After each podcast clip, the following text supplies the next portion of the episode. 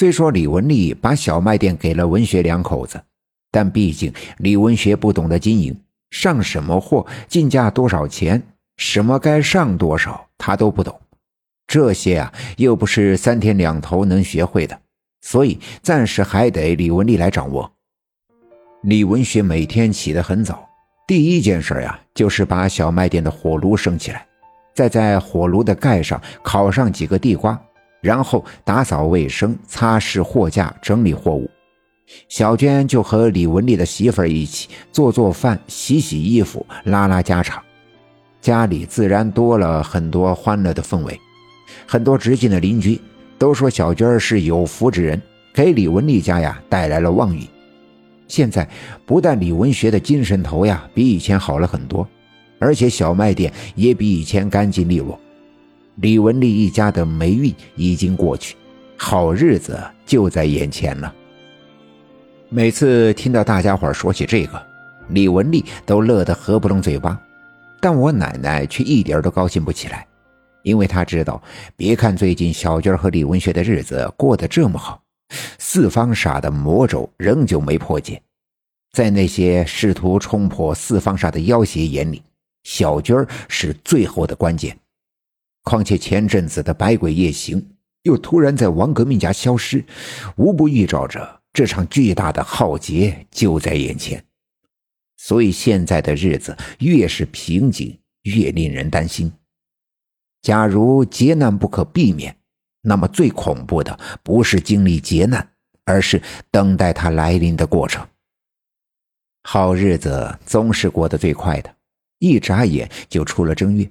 要说这天气也是不正常，去年腊月里一直到正月，天气都冷得出奇。按照赵村长的话说，自己活了六七十年都没见过这么冷的冬天。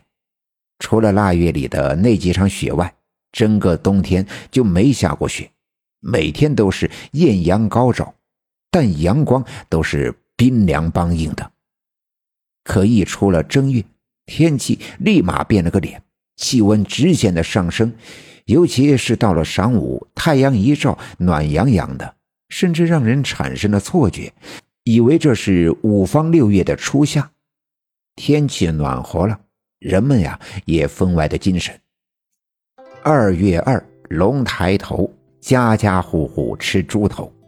早上要在园子里画天仓，祈祷一年风调雨顺，收成好。这便是过了年之后的又一个充满节日气氛的日子。赵村长在家吃了早饭，便早早的来到了村部，因为前两天县城里打来电话。说今天县里的地质队要来刘家镇勘察。其实之前王队长他们在施工的时候已经跟赵村长透露过，据说前阵子文物保护部门研究大石碑上的碑文的时候呀，发现了那段“九缸十八锅，不在阴坡在阳坡”的记载。经验丰富的冯达觉得这句话不是空穴来风，相信刘家镇的山上呀一定藏有珍宝。其实，冯达所说的珍宝，并不是说的那些金银宝藏。他猜测刘家镇的山上有着不同寻常的矿藏。结果，他后来的猜测流传出去，被村民们误解，便以为刘家镇的地下埋有宝物。所以那阵子呀，很多村民都偷偷的在前后院子里挖宝，但谁也没挖到。后来他回到城里。去找了地质队的领导，跟他们说起了这段碑文。那领导一开始不相信，还嘲笑冯达，竟然相信一块石碑上莫名其妙的话。但冯达一再坚持，最终说服了他们来刘家镇考察，日子呀就定在今天。当然，这件事呀，对刘家镇来说是天大的好事，并且这次跟年前的那次受骗不同。不论是文物的修缮，还是请来的地质队勘察，来的呀都是正规的专业人士，都带着介绍信，盖着大红的公章，而且没有向村里要一分钱。调出了大石碑，让埋在下面的赑屃见了天日。赵村长在刘家镇一辈子，才知道原来大石碑下面还有这么大的一个家伙。看来这伙人呀，真的是干实事。所以一定是正儿八经的。果然，中午的时候，村部门口来了两辆车，从车里下来几个人，带头的正是冯达。见了赵村长，格外的热情，并给赵村长介绍，这些都是县城地质队的。带头的这个四十来岁的中年男人，就是这次带队的队长陈俊生。赵村长十分的高兴，赶紧把大家伙邀到了村部的里屋，安排值班的小分队员沏茶倒水。陈俊生听了冯达的介绍，再看看这满头白发、脸上皱纹堆垒的赵村长，心里啊自然十分的敬佩。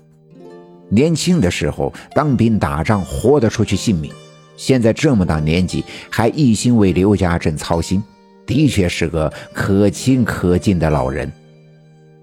喝了几口茶水，陈俊生跟赵村长说明来意：这次来主要是先做简单的地质勘探和测量，采集一些标本回去化验。如果初步断定底下有可能有矿藏，过几天还要来钻探队。